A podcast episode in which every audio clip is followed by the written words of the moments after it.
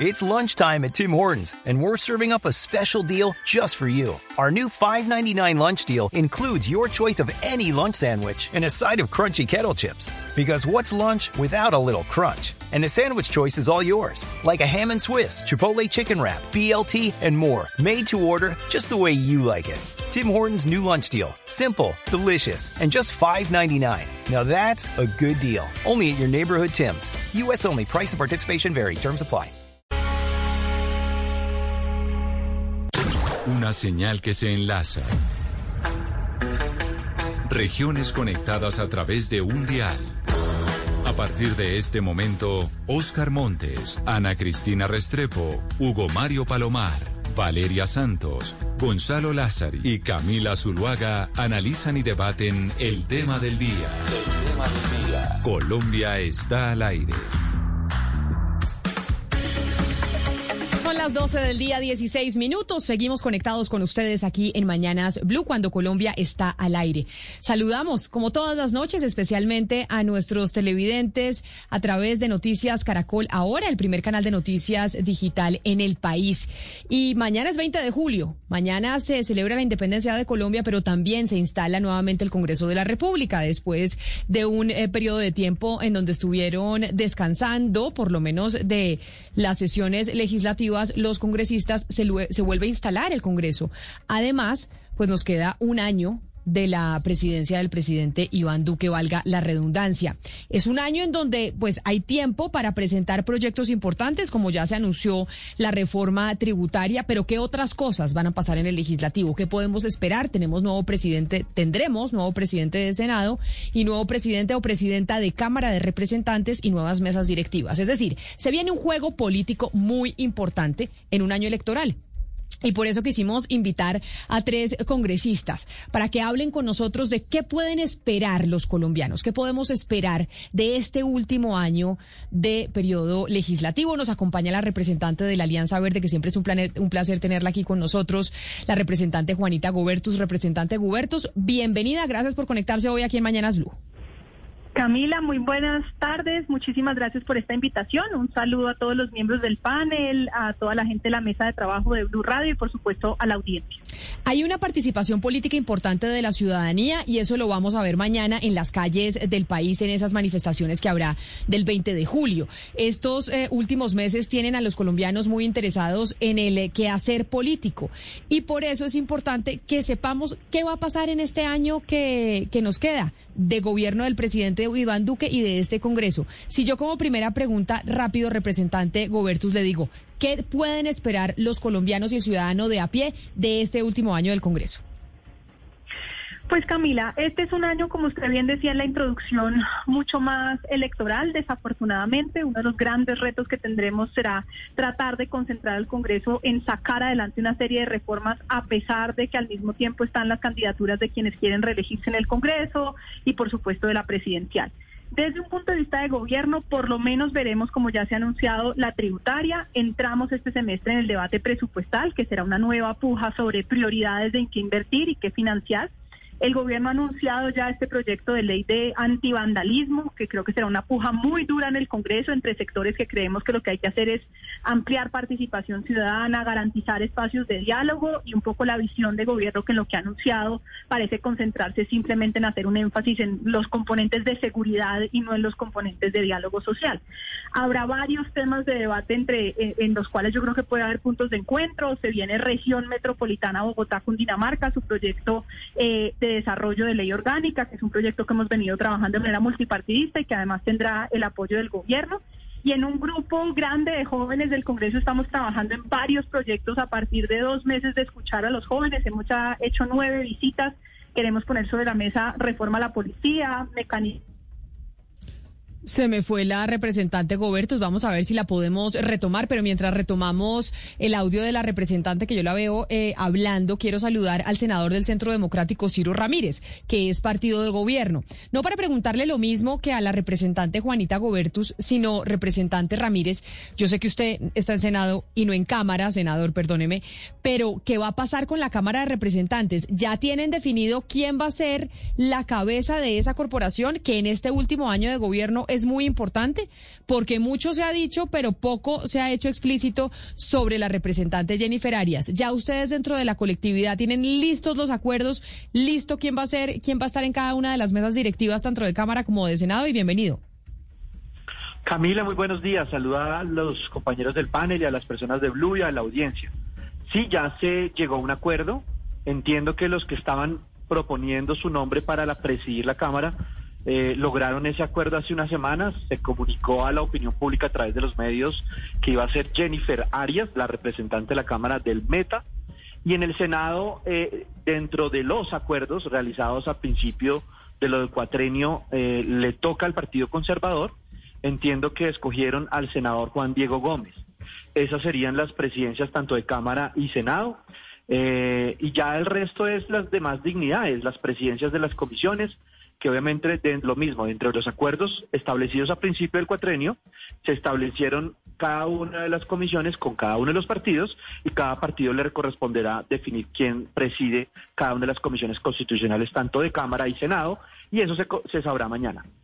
Sí, es decir, ahorita, senador eh, Ramírez, no tenemos ni idea quiénes van a ser los de las mesas directivas y eso ya está cuadrado hace rato. No, ¿Ustedes no lo tienen definido internamente?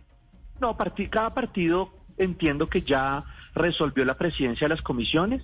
Eh, creo que hay algunos partidos que se reunirán esta tarde, noche, para definir lo que falta, pero si no estoy mal, creo que ya, cada partido definió la presidencia de cada una de las comisiones constitucionales. Pero entonces déjeme saludar a David Racero, que es representante a la Cámara de, los Decentes y debe estar también eh, un poco más empapado de lo que va a pasar con la presidencia. Representante Racero, bienvenido. ¿Ya es un hecho que va a ser Jennifer Arias? ¿Ustedes todavía están eh, sin saber exactamente lo que va a pasar con la presidencia de la Cámara? Cordial saludo, Camila. Muy buenos días, tardes y un cordial saludo a la mesa que nos escucha, a todos los oyentes. Sí, tengo entendido que el Centro Democrático ya definió que la presidenta de la corporación de la Cámara sea la representante Jennifer Arias. Por nuestra parte de la oposición, le va a corresponder como segunda vicepresidencia al representante Albán de Comunes.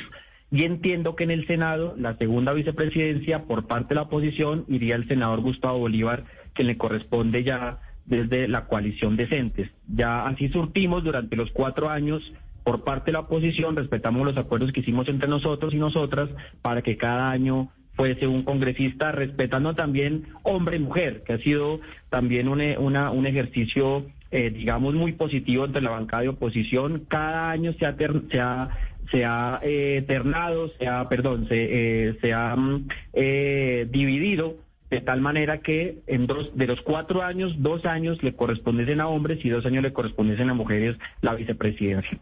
Pues eso sí, no sé, eso sí hemos visto y es, y es una maravilla ver que hay una mayor participación eh, femenina. Falta mucho, pero sí se está dando una mayor participación femenina en el Congreso de la República.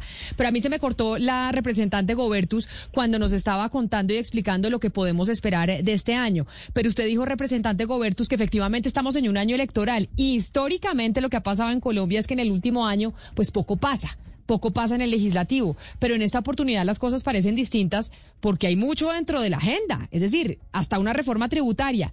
¿Alcanzará el legislativo a tramitar todo lo que quiere o no por cuenta de, las elecciones?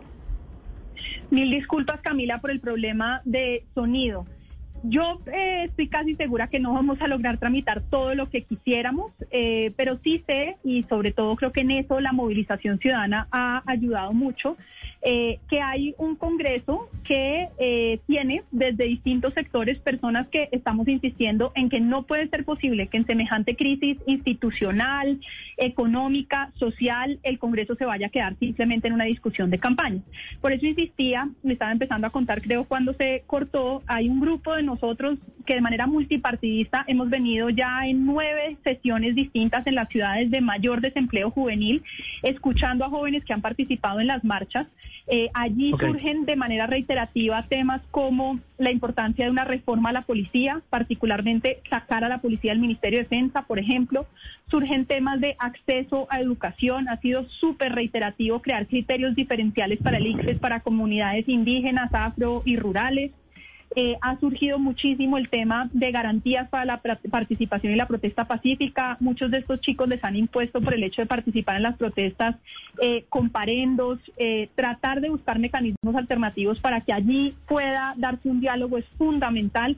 Eh, entre algunos de los otros proyectos en los que estamos trabajando. Yo espero que el Congreso, a pesar de que, insisto, seguramente tramitaremos menos de lo que, de lo que quisiéramos, sí creo que el Congreso no puede ser sordo a las demandas de la ciudadanía y que sería un grave error quedarnos simplemente en campañas electorales.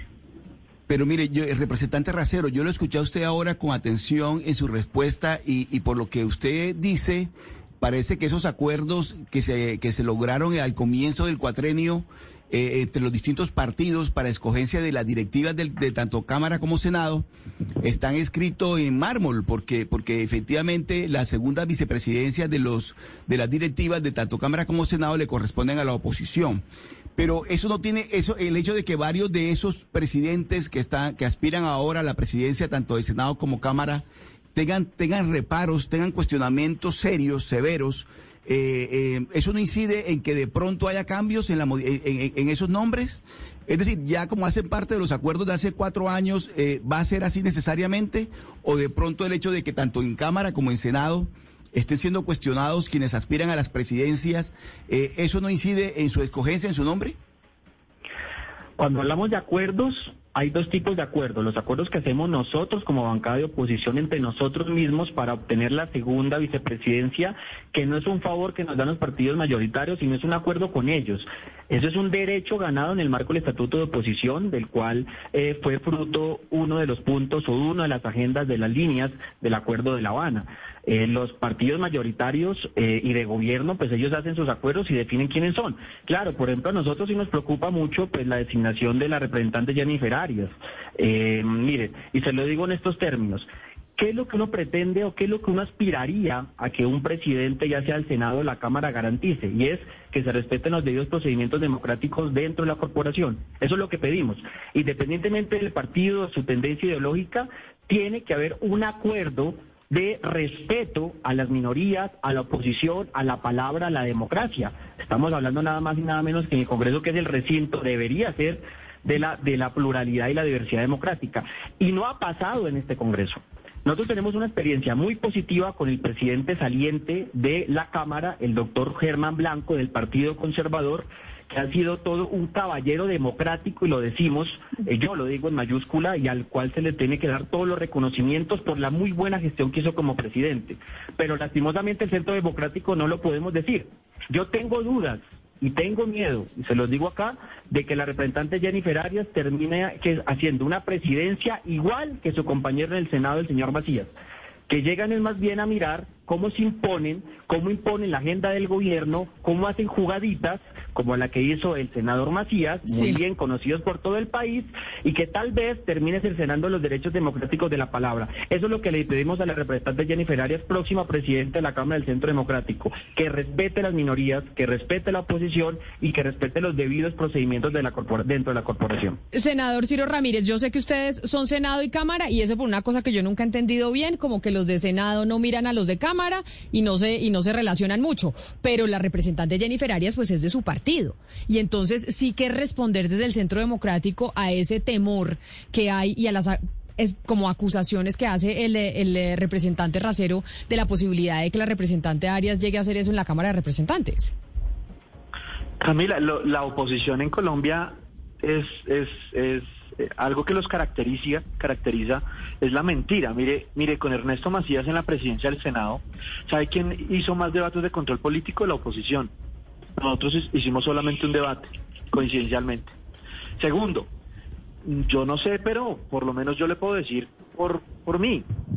Yo tengo una magnífica relación con todos los representantes de la Cámara, incluso de muchos partidos. Tenemos demasiada relación. Eh, yo estoy en las comisiones económicas, Camila, y las comisiones económicas sesionamos conjuntas casi que en todos los debates, comenzando el, día de mañana con la reforma tributaria, después pasaremos con el presupuesto del 2022, después pasaremos con el bienal de regalías, que son las regalías del 2022 y 2023. Sesionamos conjuntamente con las comisiones económicas. Si no estoy mal, el representante Racero está en las económicas y, las han presidido eh, eh, ya también el Centro Democrático. Creo que el representante se pudo dar cuenta cuando lo presidió Oscar Darío Pérez dio todas las garantías. Creo que el Centro Democrático se ha caracterizado en sus presidencias, tanto de comisiones como de plenarios, que ha dado todas las garantías.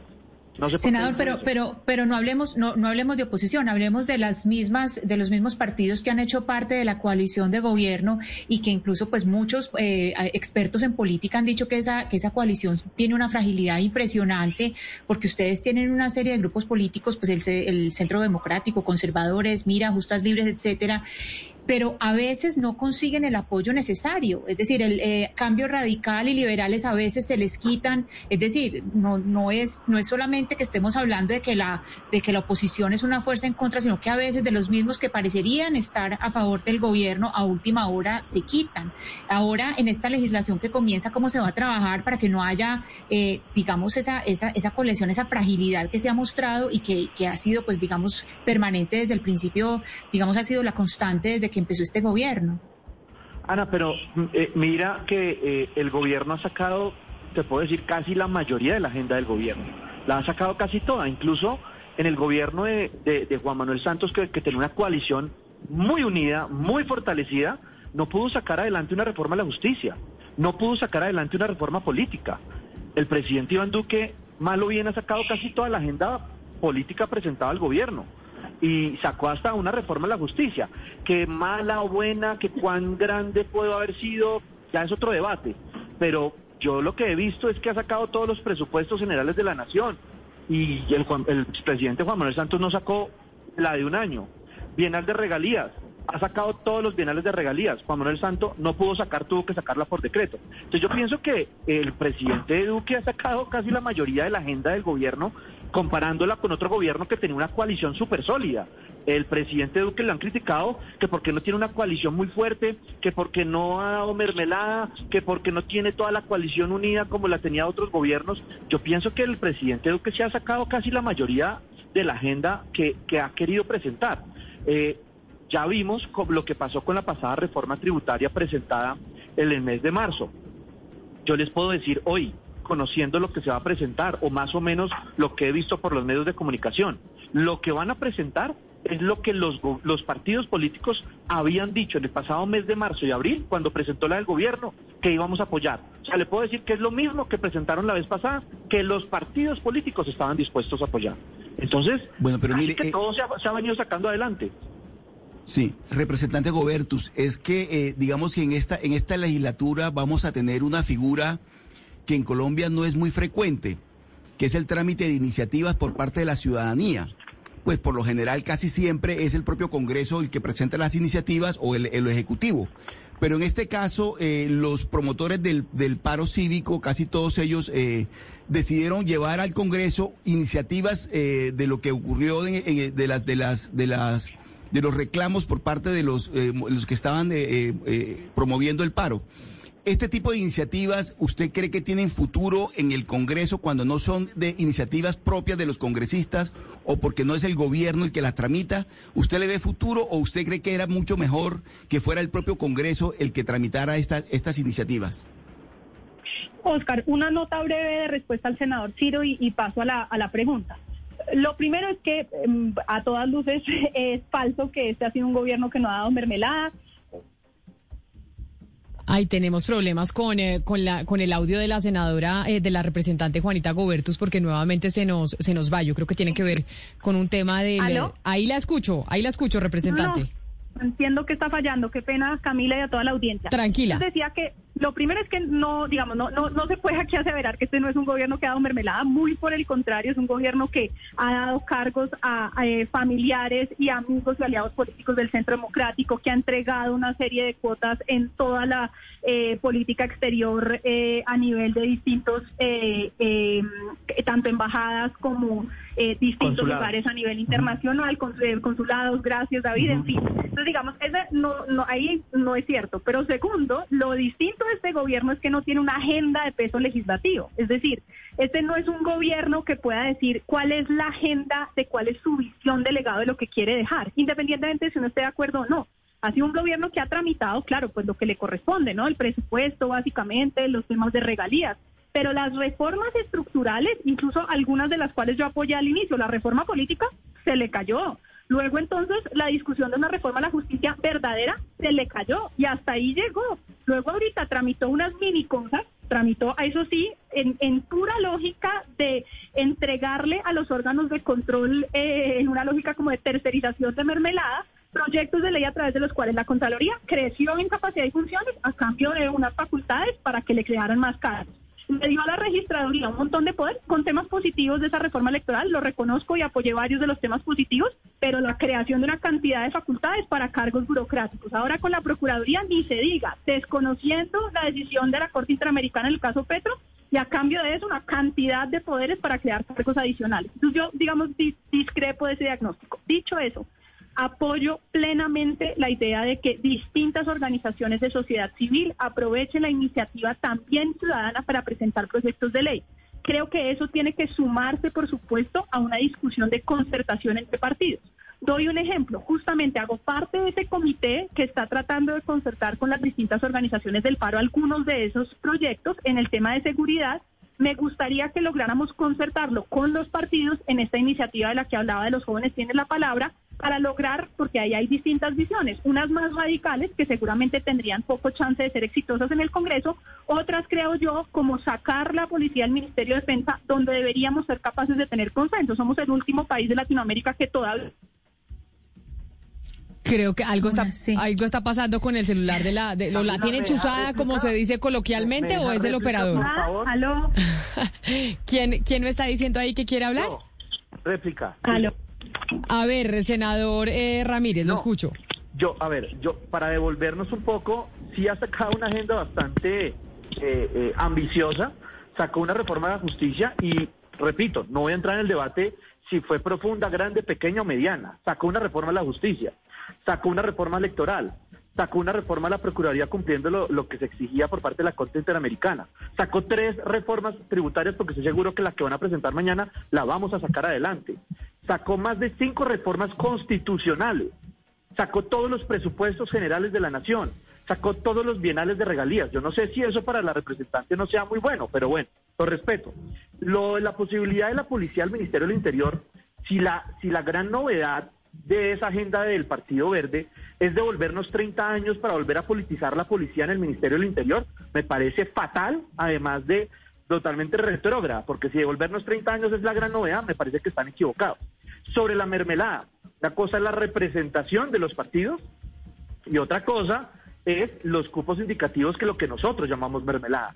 Y si van a criticar la mermelada como la representación de los partidos, entonces, ¿qué me dicen de Claudia López que repartió a diestra y siniestra como una reina de la mermelada? Hasta nombró a su tío para que se pudiera pensionar en el Instituto Distrital de Recreación y Deporte. Entonces, si eso no es la reina de la mermelada que ha repartido a todos los hijos, novias, esposos, sobrinos, primos y tíos de congresistas del Partido Verde, pues entonces yo no sé cómo ven el, la paja en el ojo ajeno. Yo no sé, ahí no comparto con la representante Gubertos. Quedémonos en unos, en algunos de los proyectos que, que se han eh, caído, que no salieron adelante eh, del gobierno, era un proyecto del gobierno y que era de una importancia, de una trascendencia grandísima y es el acuerdo de Escazú.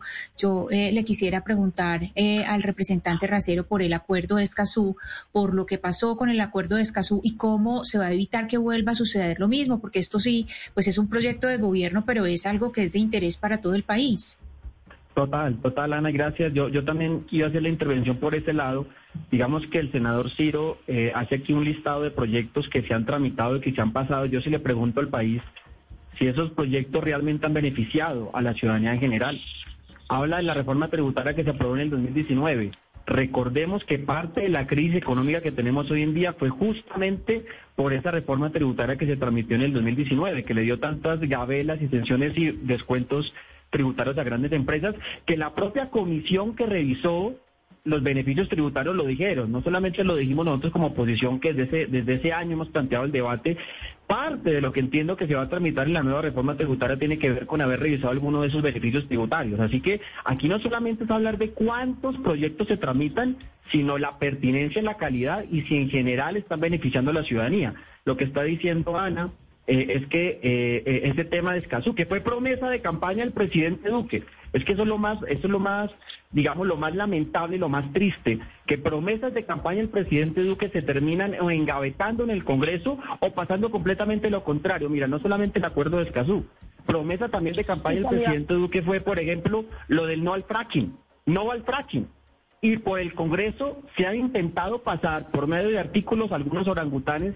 que permiten la viabilidad del fracking a, a, Topa Tolondra. Y quiero decir una reflexión más general. Miren, yo creo que la principal tarea del Congreso en el próximo año es intentar recuperar un poquito más de la baja legitimidad que tiene. Hoy todas las encuestas nos dicen que de cada 10 colombianos, 9 colombianos evalúan de manera negativa al Congreso consideran que el Congreso es una cueva de Alibaba, que es un, es un nido de ratas. Y hay que decirlo, eso es lo que piensa el colombiano común y corriente. Y yo creo que recuperar la legitimidad no solamente pasa por hacer buenos proyectos, aunque sea uno, dos o tres, no tienen que ser miles, uno, dos o tres, que la gente vea, que comprenda que tiene que ver con ellos y que les va a mejorar su calidad de vida, pero sobre todo con las actuaciones de los congresistas. Va más allá simplemente de una gestión legislativa. Yo, invito a los congresistas, y esa ha sido parte de lo que hemos eh, tratado de plantear durante estos, estos tres años, que los congresistas deberían dar ejemplo y no vergüenza. En estos tres años, ¿cuántos congresistas no han terminado saliendo por la puerta de atrás por investigaciones con la justicia? O como por ejemplo el caso del senador Pulgar, ¿no? o por ejemplo eh, la senadora Ira Bella que alcanzó a, quedar elegida para el nuevo Congreso, o como el representante Prada del Centro Democrático que renuncia para que la Corte Suprema de Justicia no lo investigue y que al final eh, eh, ya sabemos que va a quedar su caso en, marco, en, manos de la Corte, pero en el, en el fondo es noticias que semana tras semana involucran a un congresista en temas de corrupción, en términos eh, de, sanciones, y que eso la ciudadanía no lo comprende y lo censura. El no, eso sí... del Congreso en el próximo año es recuperar un poco de legitimidad que ha perdido. Y yo soy completamente escéptico de que este Congreso lo haga. Completamente escéptico. Si no lo ha hecho en tres años y medio, no creo que en el último año lo haga. Claro, y, en eso creo que estamos todos de acuerdo. La imagen del Congreso es cada vez más desfavorable, eso no se puede negar en Colombia. Por eso le pregunto, eh, representante eh, Juanita Gubertos, ¿qué pasó con esos puntos del plebiscito anticorrupción, que no pasaron como plebiscito, pero que finalmente se esperaban pasaran como trámites o proyectos de ley en el Congreso? ¿Qué pasó con, con la voluntad popular de que en Colombia exista un Congreso más austero? Eh, con, con, menos integrantes, con unos, salarios más justos, más ajustados a la realidad nacional. Eh, o sea, ¿nunca se podrá reformar el Congreso? ¿No? ¿Esa autorreforma es imposible? Mire, de siete puntos de la consulta anticorrupción logramos pasar cuatro de ellos. Uno, y lo habíamos advertido en el Congreso por una jugadita, eh, vicio y se, y se cayó en la Corte. Es decir, que en realidad han pasado tres de ellos, rendición de cuentas para que los congresistas rindan mejores cuentas, conflicto de intereses para aclarar y ser mucho más transparente en cómo es que debe hacerse eh, ese proceso de explicar cuándo existe un conflicto de interés porque una norma le pueda beneficiar eh, sacamos que es, digamos, el que a mí me parece más relevante, el de pliegos tipo, que logramos garantizar que existieran reglas claras para la contratación, de tal forma que no se hiciera una licitación a la medida, pues, del amigo del político de turno, sino que realmente fuera estandarizado. ¿Qué ha pasado?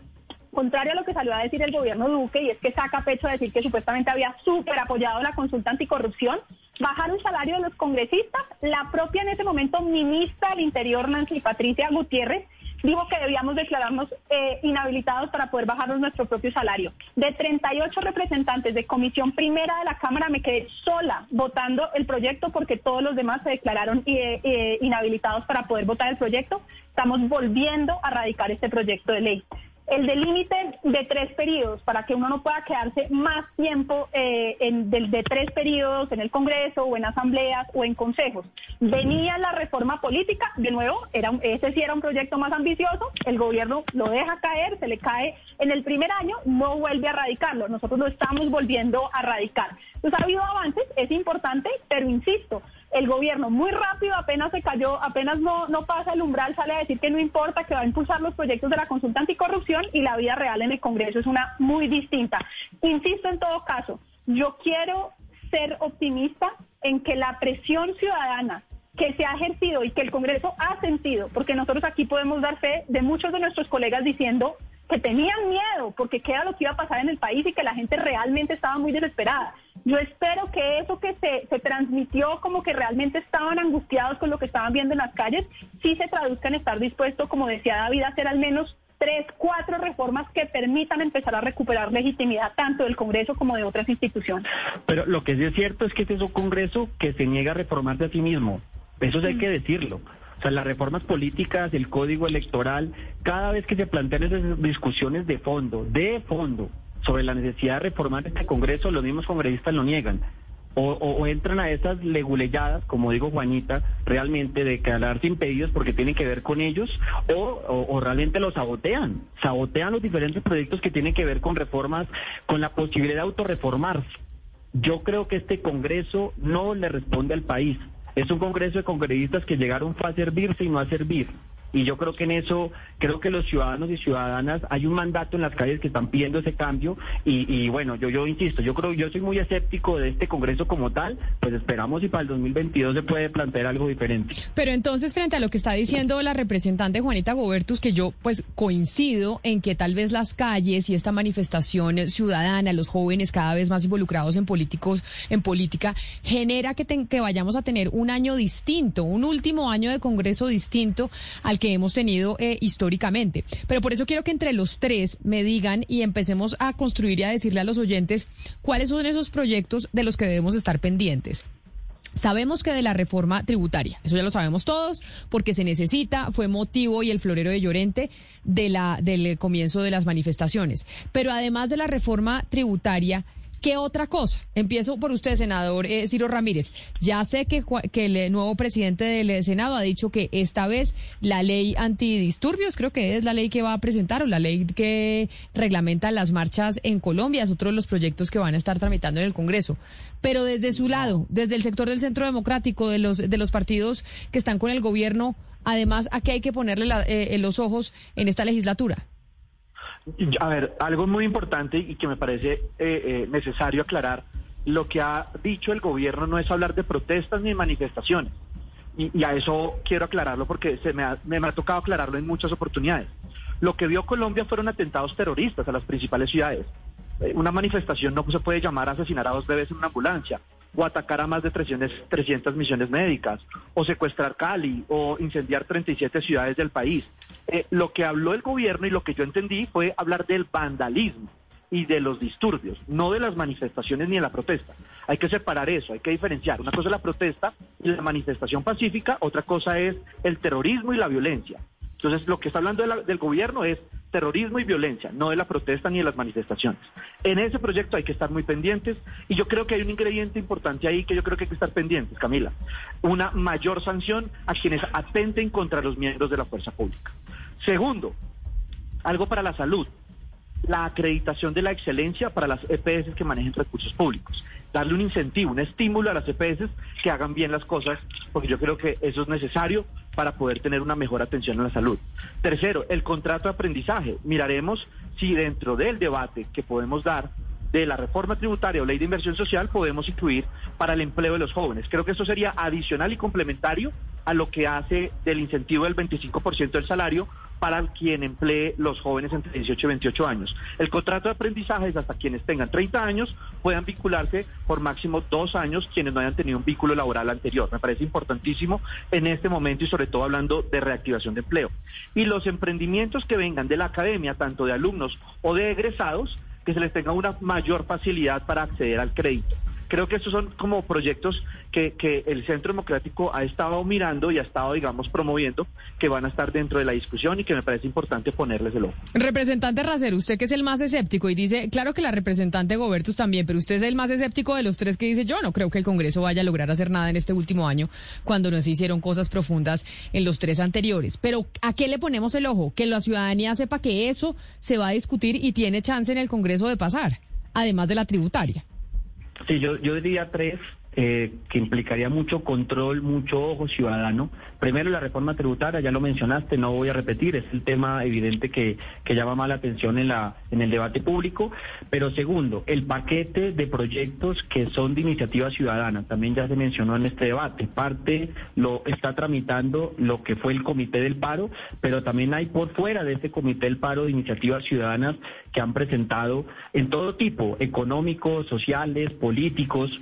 Y en tercer lugar, eh, un paquete de medidas que estamos propiciando con algunos que complementa tal vez lo que está diciendo Juanita, de un paquete de medidas para jóvenes.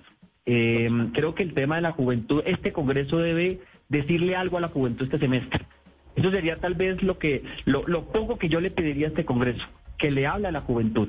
En particular, con algunos de la bancada del Pacto Histórico, estamos también preparando eh, unos proyectos, ya los tenemos, que garantizan derechos de participación política. Por ejemplo, Camila, nosotros decimos cuál es el sustento eh, real para que a los jóvenes de este país, para ser representantes a la Cámara, tengan que tener 25 años, o para ser senadores tengan que tener eh, mínimo 30 años. No hay ningún tipo de sustento que tenga, que ponga una barrera eh, de participación política para ser elegidos eh, eh, a partir de un criterio que sea la edad.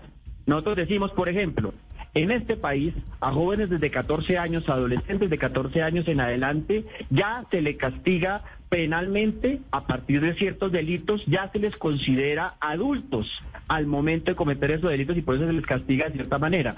Pero al momento de participar en política, si no, se les dice, no, es que tú todavía no estás preparado, tienes que tener 30 años, puedes votar, pero no puedes ser elegido.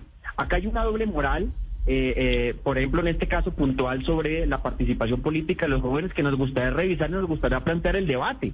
Pero asimismo, la posibilidad de que desde el proyecto de ley se tramite eh, la posibilidad de vincular más jóvenes y mujeres a tanto a, a empresas privadas con beneficios tributarios, entre otras medidas, pero también el sector público.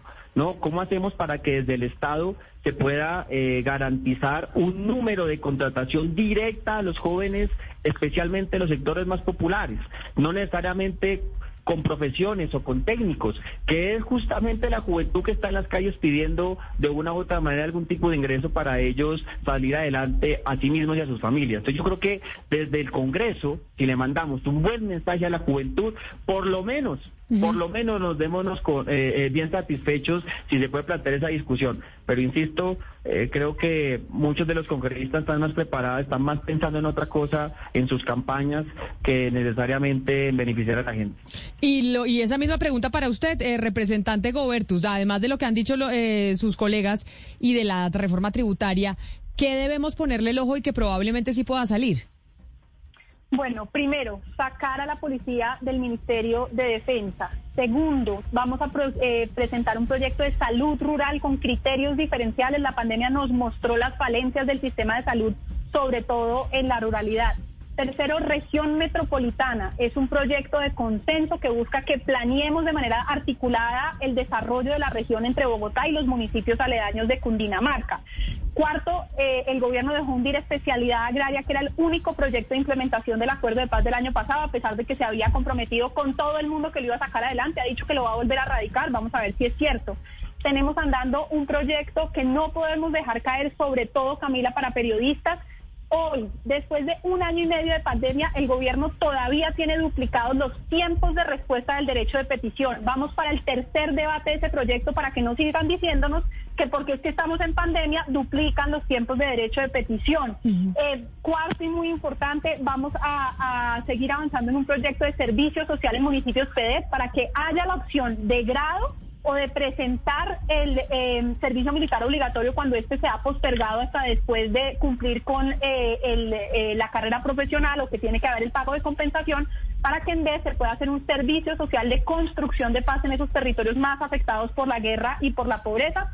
Y por supuesto, se han listado varios otros que se han caído. Se va a volver a radicar eutanasia, se va a volver a radicar marihuana de uso recreativo y de usos industriales. Eso va a estar andando son algunos de los temas que... Pero ahí yo le pregunto, ahí yo le, ahí yo le tengo una duda, representante Gobertus, y es más como de ley quinta, y es, se radica un proyecto, como usted dice, se va a radicar nuevamente eutanasia, se van a radicar eh, otros proyectos, pero todos esos proyectos se caigan o se aprueben, tienen que pasar en este año.